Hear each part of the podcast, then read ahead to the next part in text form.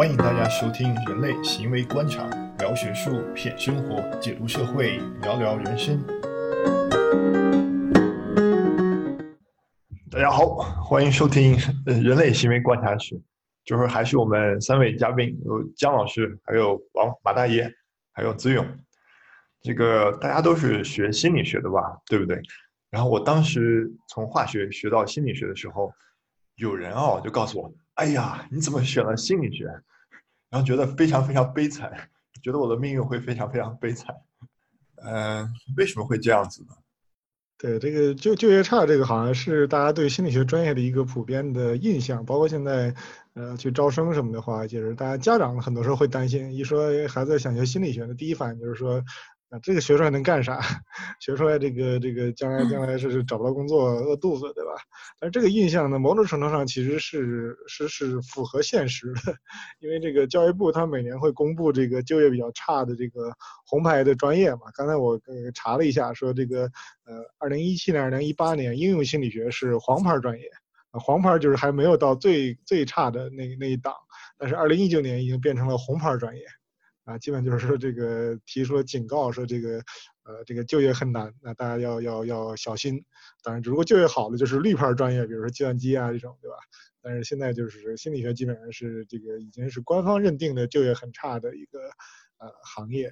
呃或者一个一个专业方向。但是，这个我觉得一定上是是有道理的，就是说，呃，心理学，但是这里教育部说的这个更多的是指的是本科专业，啊，它是本科的红牌专业。那么对于心理学来说呢，至少据根据我的观察，包括我之前也跟很多的呃老师同学交流过，大家的共同的感觉就是心理学本科啊确实做不了什么，学完了以后确实做不了什么。因为大家如果在心理系上过念过书就知道，对吧？我们的课程其实也没有特别多的。技术性的内容，啊，更多的还是一些这个记忆性的，对吧？学了很多理论，啊，学了弗洛伊德的理论，啊，学了谁谁谁的什么概念，啊，知道了很多有意思的啊研究结论。但其实这个东西不像你学个。呃，计算机对吧？你或者你学个数学，你有一个特别硬的手艺，而这个手艺是有一个呃现实的应用的场景的。数学可能还稍微远一点，计算机可能是现在最现实的，对吧？你你敲代码，你将来去工作公司也是干的就是这个东西，那你用的这个技能是有帮助的。那心理学好像啊说来说去感觉没有特别呃拿得出手的这种硬的吃饭的手艺。啊，当然我们这里说的本科啊，就是可能本科教育还是一个知识性的普及的教育啊，所以可以想象这样的出来的呢，确实会会会会差一点啊。不知道这个大家的是不是有类似的感觉呢？对，就是因为我们上学的时候没有学了什么专业技术嘛。那我自己是在研究生的毕业之后，我工作过两年，那个时候是去去做那个图书策划。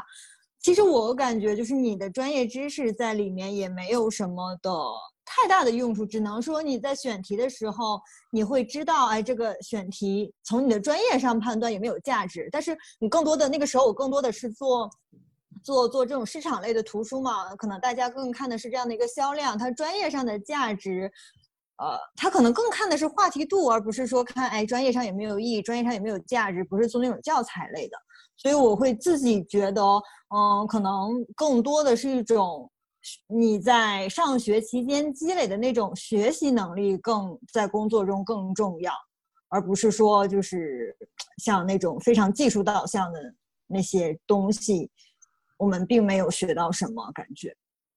对，这个是，但但是我觉得也不是说心理学完全没有这个，呃，这个技术性的东西，我觉得还是是有一点的。但问题就是这个东西是得研究生阶段才能够比较好的培养。其实说白了就是说，对于这个人的研究的这种方法，或者怎么用科学科学的方法，或者比较科学的方法来研究人的一些呃东西。啊，这个可能是我们的算是，呃，这个有一点专业性的，比如说这个测量的设计啊，这个研究的设计啊，数据的分析啊，对不对？啊，这个东西我觉得可能还是有一点业界的应用的场景的。当然，刚才像你说的这个啊，图书编辑，我觉得还是一个，确实它更多的还是一个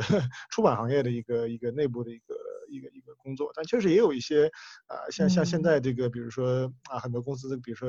呃，做这种用户研究，对不对？啊，当然这个现在国内不太重视这个行业，但是确实会慢慢的，呃，重视度会提高。那么研究用户的时候，你用的访谈也好啊，这个呃，这个这个这个问 focus group 也嗯好啊，对吧？甚至嗯有甚至会做一些啊这种实验的啊东西，对吧？这个其实就是它就是我们心理学呃比较对口的方向。甚至现在很多公司，我们之前聊过一些呃公司，甚至嗯开始用一些仪器，比方拿眼动仪来评测游戏啊，嗯甚至开始上脑电的东西都有。当然，这个东西嗯肯定还没有成为一个大的气候呢，这些应该算是一个嗯呃跟我们的比较对口的一个技能性的东西了。啊，当然这个当然就是说问题就是说这个东西是基本上你本科出来是啊你是还是不具备这样的训练的，对吧？基本上得啊嗯念到硕士，硕士出来你算是真正经过这个训练，所以呃心理学的就业的话，至少我不知道这个大的情况如何，但是至少从我们这边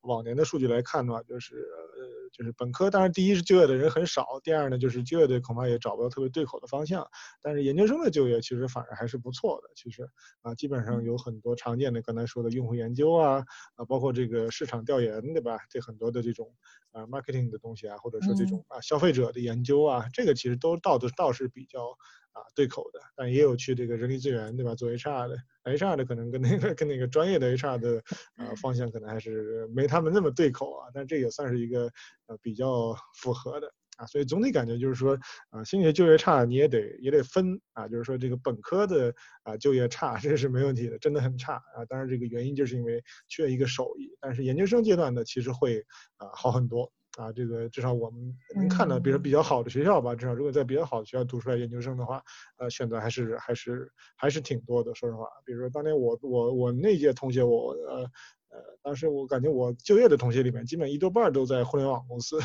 要么就是在做这个产品经理啊，或者做用户研究的东西，对吧？当然那个是啊、不是完全能用上心理学的，有些也是比较泛的一个职业，但确实有一些还是有点对口的啊。所以这个研究生啊就业还好啊，本科生啊确实比较难，所以这个好像听着像是呃招生宣传一样，鼓励大家去读研。对，那我不知道子勇那边德国那边情况怎么样呢？比如大家如果一个学心理的人想去业界工作，那一般会会去干什么呢？呃，我觉得我更熟悉的是美国这边的情况，因为我是在美国读的本科。对呃，我我觉得美国跟德国还是两个不同的情况，但我可以先说一下美国的，然后再说德国的，因为我觉得美国的情况跟国内还是非常的不一样的，主要是这个所谓的本科教育的核心理念到底是什么，我觉得这个是不一样的。就是我觉得像我们刚刚说的这个方向，就是本科教育一定程度上是为职业做出呃准备，这样子的话是相当于是你本科毕业以后能不能马上找到一份工作，这个我觉得在国内来说是一个非常非常重要的一个部分。但从美国的角度上面来看，我觉得美国不少的学校，甚至是说大部分的学校，它持有的本科教育的核心理念还是所谓的博雅教育，也就是所谓的 liberal arts education，也就相当于是是他希望能够在你的本科教育里面，不是为了你的专业技能而服务，而是让你成为一个更加完整的人，更加好的知道不同的世界上的不同的知识，或是拥拥有一些框架去理解这个世界之后，做出更好的人生选择。我觉得这个大前提是有不一样的一个地方，嗯，然然后如果是在这样的一个大前前提之下。心理学是一个非常非常热门的一个专业，因为一定程度上它就是讲到人，讲到就是人跟社会之间的一个关系，所以我觉得这个在美国来说，心理学其实从我的本科的学校，已经甚至在密歇根，它一直以来都是一个非常热门的一个专业。然后美国的话呢，它基本上大学里面都会有所谓的这个。嗯，就是 career center，就像是帮学生找工作的这样的一个机构。呃，大的学校的话，基本上很多是靠着呃校友的资源呐、还有学校跟企业之间的合作呀，这些去去去做出一些联系的。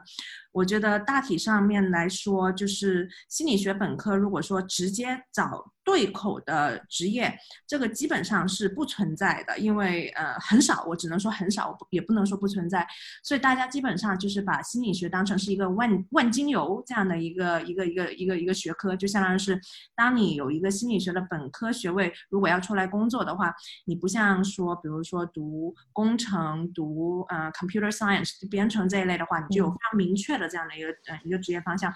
嗯、呃，如果是美国学生，我以前的本科生的话，那他们一般来说他们会去试不同的职业，而且他们会认为这个也是他们所谓的就是工作前几年去探索世界的一部分。当然，我明白这个也是不同的国家、不同的就业的的这样的语境下的一些不同的选择。然后另外的一方面就是心理学有一个好的地方是，由于它是一个本身比较所谓万金油的这样的一个学科，在读硕士阶段的时候，其实美国学生，包括我自己在美国的学生，他们很多是选择了不同类型的硕士，就比如说近几年特别。嗯，就特别流行的叫 information science 啊，就信息类的呀，还有就是这种 user research，就是像是就做呃用户研究啊的这样的相关的这样的硕士的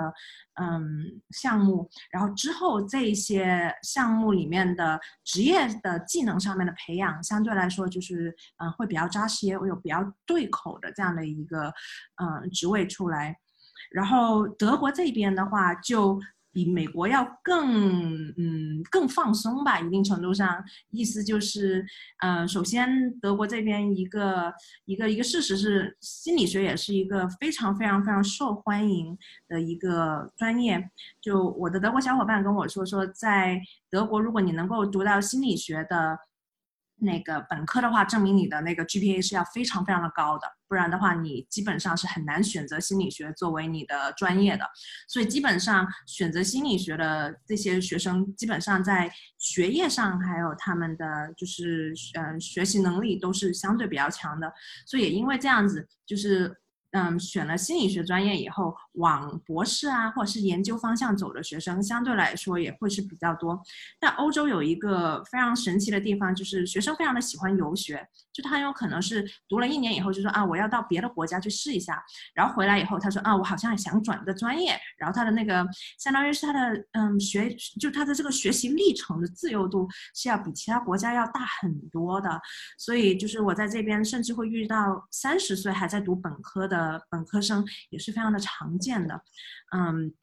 然后对于这样的情况下，他的就业就很难直接说对口，因为一个读心理学正在读心理学的人，他很有可能是已经在其他的地方工作过，甚至是读过其他的学位，然后再转到了心理学，很少有这种很单纯的就刚好读完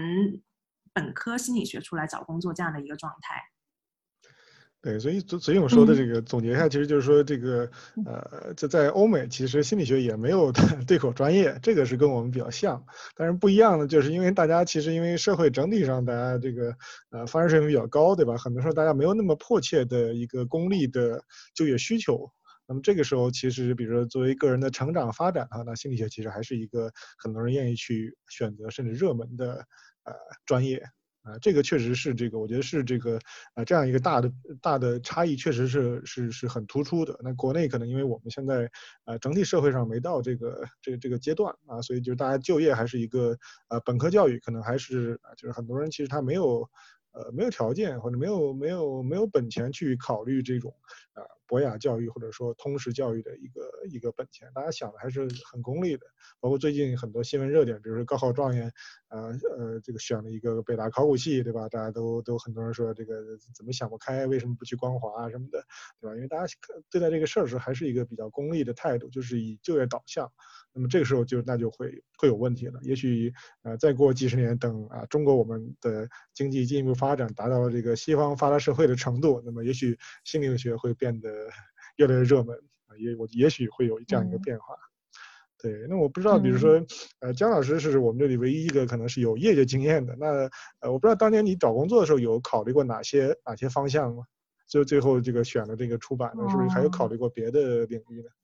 我好像当时也面过 HR，对 HR 是肯定是面过的，但是其实我感觉我们并没有参加很多的这种面试，会那个时候会比较想做和传媒出版类的有关的这种行业，可能自己会觉得哎好像感兴趣，每天在接收新的事物，就有这样的一种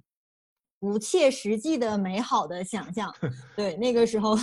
对 对，主要是想做这一些啊。最后实际发现其实。对，不是不是这个样子的，你的想象都很，所以所以我觉得，如果大家想想要找工作，你不妨在你上学的时候去多尝试一下，去实习也好，多去了解一下，有的时候可能跟你想象的完全不一样，这是我觉得我想分享的一个经验吧。其次就是刚才就是子勇和马大爷都有讲到，就是说可能我们中国的这些孩子就是。感觉没有那么放松，大家都比较功利导向。那一方面，我自己会觉得，呃，是由于啊，就我们社会发展没有到那个阶段嘛，可能呃社会的保障啊、福利没有那么好，所以让大家都很紧张，哎想去找到一个安身立命的这样的工作。另一方面，我会觉得好像总体的这种状态也是这样的，就是整个社会的心态导向，就是说，哎，我们呃呃都要有一个好的工作，都要确定你要知道你未来想干什么，就是没有给年轻人更多的这种可能性，更多的这种试错的机会。所以我觉得，就是像是不管是本科生也好，还是呃研究生也好，其实我觉得大家可以在一定的程度上就是稍微放松一些。像我是之前。像有像刚才马大爷说嘛，我有工作过，然后后来我又去读博士，然后再这样又回到这种做科研这样的一个工作的路径上。其实我自己觉得，嗯，更多的就是说你要把心态放开一些，然后自己给自己多一些可能，不要很早的就确定自己我一定要做这个事情。我是这是我自己这方面的经验。对，但如果你你还还是当北大教授比较好。但是如果我觉得你要是很早就知道自己想要做什么，也也也也蛮好的，就是你可以去很坚定去坚持。但是如果你不太清楚的时候，我觉得没有必要，就是一定是要给自己设定好多的这种限制可能性。就是你可能放松心态，可能你三十岁、三十五岁再出国、再读书、再是你想做的事情，好像也没有什么太大的关系。我自己的感觉，嗯，如果有钱的话，就可以放松一些，然后多尝试一些。没钱的话，学心理学的话，我但是，但如果说大家已经学了心理学了，那在想到要就业啊，或者想到其他问题，那这时候有什么出口吗？有什么有什么选择呢？考研、保研、读研。真真的，我是我是觉得心理学是一个这个读研的呃性价比或者是提升是最高的。你跟本科比的话，会让啊你的选择多很多啊，所以尽量的往这边深造，我觉得会比较好。啊，如果不深造的话，那那确实这个出路很有限。那可能当然，如果个人的素质高的话，还是能够找到自己的道路。但是那个道路就跟这个专业本身其实就没没什么关系了。说白了，对吧？你靠个人的能力可以，当然也有很多职业的门槛是比较低的，甚至。呃，没有这么明确的专业限制，比如现在互联网行业很多的运营啊、产品、产品经理啊，对不对？这都是比较呃比较开放的，都是新兴职业，没有那么对口的东西。而心理学看看起来好像还是有点关系啊，对这些其实都可以尝试，但总的来说确实会还是比较难。门槛低的行业，自然想去的人也多；门槛低、报酬高，那么自然这个竞争也会。激烈激烈啊，所以对于心理学来说，我我是觉得啊，读研基本上是一个从就业来说也是一个非常呃必要的一个一个环节啊。当然现在很多我知道很多人其实选心理学其实有一个很明确的就业目标，就是想呃做心理咨询，对吧？就是想成为。呃，心理咨询师，呃，然后想这个，甚至就是因为因为这个东西才会选择这个专业，对吧？但是这个事儿其实也可能也某种上也是一个常见的误区，就是实际上如果大家看过统计就知道，心理学的人百分之九十九十九十五或者九十六以上的毕业生其实都不是搞心理咨询的。但是你要在心理学心理上过课就知道，因为我们讲的东西大部分东西其实也不是心理咨询，啊，真正心理咨询是一个比较专业的一个。领域，当然它它算是一个吃饭的手艺，这个没有问题。但是它是需要一个很，呃专业的训练的，至少在我们的常规的心理学的教育里面，它只是一个很少的部分。啊，所有人都会，本科都会上这个临床心理学或者变态心理学，但是光上这个东西是。没法成为一个靠谱的咨询师的啊！当然，你要成为不靠谱的咨询师，也就就都什么样人都可以，对吧？这是另外一个问题，就是现在市场本身也比较乱啊。但是如果你想成为一个靠谱的咨询师，那也是啊，基本上也得念研究生啊，跟一个靠谱的老师去学习，那经过几年的实践，那最后才能够呃出师啊。所以怎怎么说来，我都会觉得这个还是呃心理学专业还是读研，从就业来说还是呃很有必要的。嗯，马大爷刚才说了心理咨询师的事情，就我不知道你有没有这样的感受。我看到我身边的同学去做心理咨询师，往往都是哎研究生毕业之后，然后他们更多的去自己去参加各种各样的这样的一个培训，才才呃，然后接呃受接受督导啊，或者接个案，然后才慢慢的走上咨询师这个道路。其实我感觉可能在高校里对咨询师的培养也不够，就是像可能在院校里，它也更多的是科研导向的嘛。所以现在可能我们学校也在想，是不是有一些培养那种叫什么，呃，叫赛地，就是心理临床心理学博士，就是专门是这种，嗯，可能是往咨询师的路径上来培养的这一方面。对对，就国内的这块的教育肯定还是满足不了这个现实需求的。就现在大家对社会上对于心理咨询的需求肯定是很大，这是没有问题。但是确实，呃，当然心理心理咨询也看你在哪儿做，对吧？像刚才你说的，很多同学自己去呃考证、积累案例去做，很多他比如在社会上去呃开业、开工作室，这是一种。但另外一种，其实我们这边很多同学反而是说，他是会找到一个学校的那种。心理咨询的职位，比如说这个呃学校心理咨询咨询室，然后的这个常驻的老师啊这种的。啊，这种甚至他本人可能都不是学啊临床方向的，但是他就是自己去啊有一些业余的学习，那最后啊硕士出来之后就找的这样工作，这个也也是有的，就是实际上就是你体制内还是啊体制外。那么体制内的这个咨询师的位置呢，基本上对于学历还是有一个呃有要求的，你得是正经的科班出身才可以。但如果你说的是这个社会上的这种咨询师的话，但这个行业其实呃能吐槽的东西其实很多，也许将来我们可以单录一期来吐槽，对吧？虽然我们不搞这个，但是大家都能看到现在国内的咨询市场是一个如何混乱的一个局面，对吧？你是一个科班出身的人，跟你在这个行业的发展基本上没有太大关系啊，反而因为很多呃不知道哪。来的人他混得很好，江湖骗子对吧？这个缺乏监管，缺乏这个认证体系，而且呃这个形势也说实话不是不是很好。我认识很多科班出身的咨询师，反而是现在这个都是想转行啊什么的，觉得这个行业很难做啊，所以这个是需要考虑清楚的。就国内至少现在呃这种市场上的和我们说这个体制外的这种啊心理咨询市场是一个鱼龙混杂的一个非常啊混乱的市场。啊，这个这个在这个领域发展，反而倒是跟你学什么专业甚至都没有什么关系了。因为我知道很多有名的所谓的咨询师，他根本就不是学这个的，你也不知道他接受什么训练，反正就混成了知名咨询师，而且他的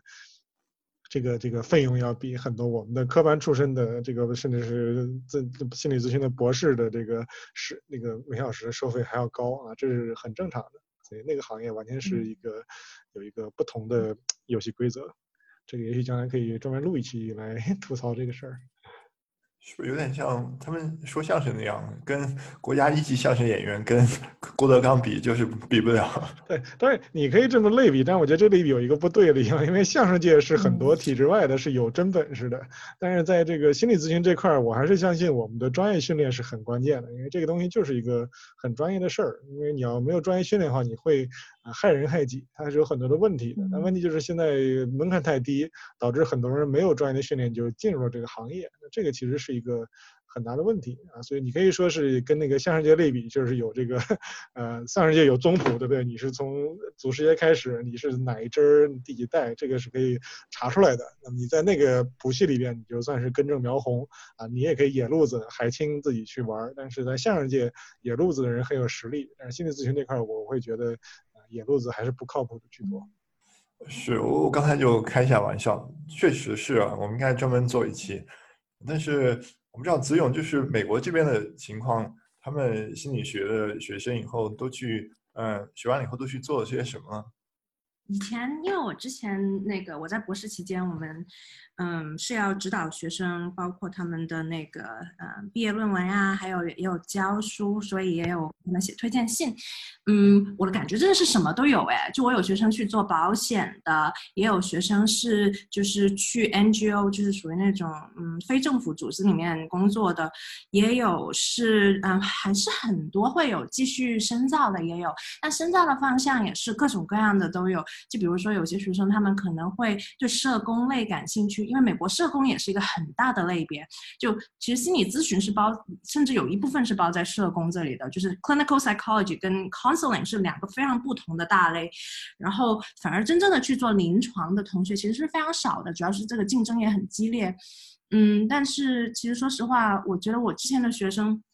真的是无论是呃工作还是说继续深造，都有很多，而且很大程度上会跟他们之前就是去过哪里实习也非常的有关系。比如说我有个学生，他是对出版业那一块特别感兴趣的，所以他一到假期的时候，他就会自己去照相，而且在不同的那个杂志社什么的工作过，所以他之后也是在他以前曾经工作过的这个杂志社，嗯，就继续留任了。我不知道国内会不会有就这一类的，就像说你在嗯读本科的期间，然后比如说在假期的时候去做一些就是 internship，就是这种实习的这些东西，是对之后接下来的职业道路或者是嗯积累经验这些，嗯都会比较的有帮助。为什么？呃，是是有的，现在是有很多这个呃本科生，基本上大三、大四可能都会去做实习。如果想就业的话，研究生基本上也也会这样，但是有时候会有矛盾，就是研究生会跟导师有时候会因为实习这个事儿有矛盾，比如说他这个想他想实习，让导师不让去啊什么，这种矛盾还是还是挺多的。为什么不去考公务员？你学了心理学以后，对人的心理是非常非常了解，然后当官公务员这是对口专业。呃，公务员还还真的，公务员是一个，好像是一个很很很多人的选择。当然，就是公务员现在也不好考。第一是不好考，竞争很大。对，竞争很大。第二呢就是跟心理学对口的公务员其实也没有那么多。呃，是有的。我知道我们让我们同学有考上那个叫什么监狱监狱系统。啊，监狱系统其实是需要这个心理学背景的公务人员的，因为他需要去比如给犯人做做心理辅导啊这种。这个倒是一个比较对口的，但是其他的感觉好像，呃，其实你说公务员大家都可以考，但是就是以心理学对口的公务员反而是，呃，没有那么多。那可以可不可以当什么去什么刑侦系统啊？比如说什么心理神探呀，电视上经常说的这种。嗯，你要有那本事当然可以了，但是我觉得你要有那本事，你也不需要去去去去靠这种东西糊口。嗯，对。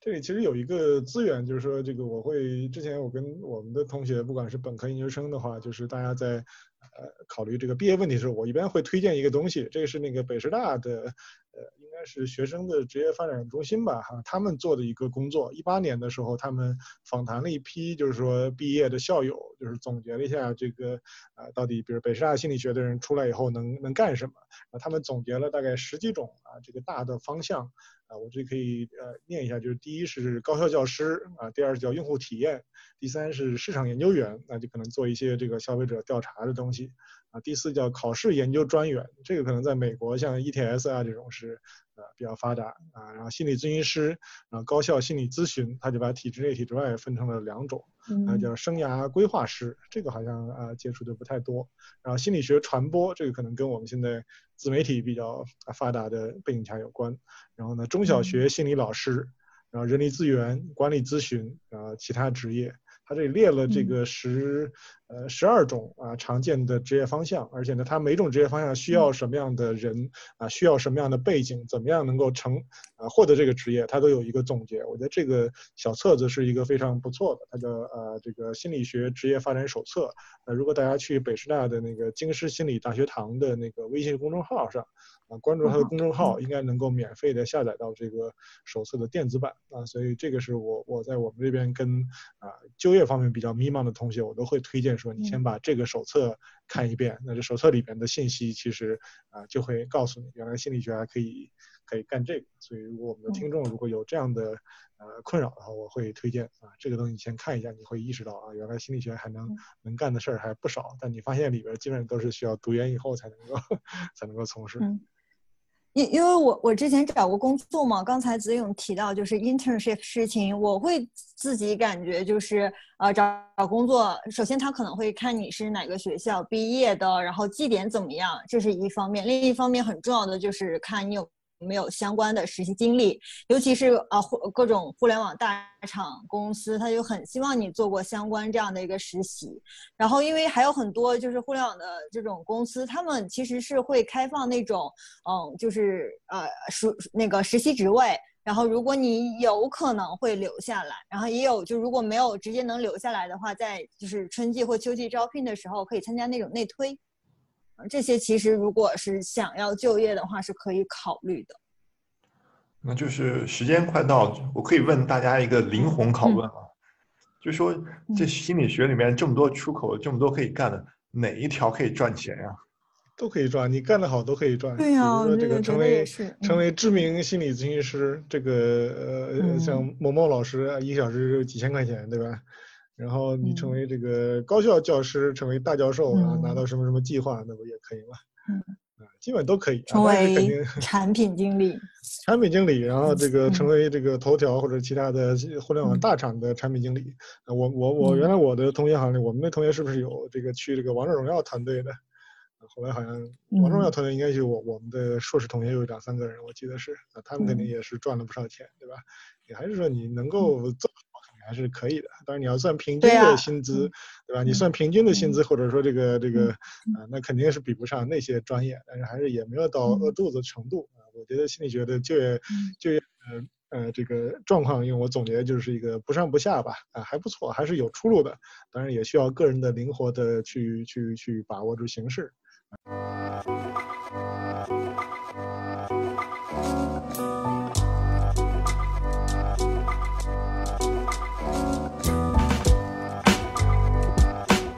谢谢大家收听，有兴趣的话可以继续关注我们的公众号，还有喜马拉雅上面的相关频道，请您多支持多转发哦，谢谢。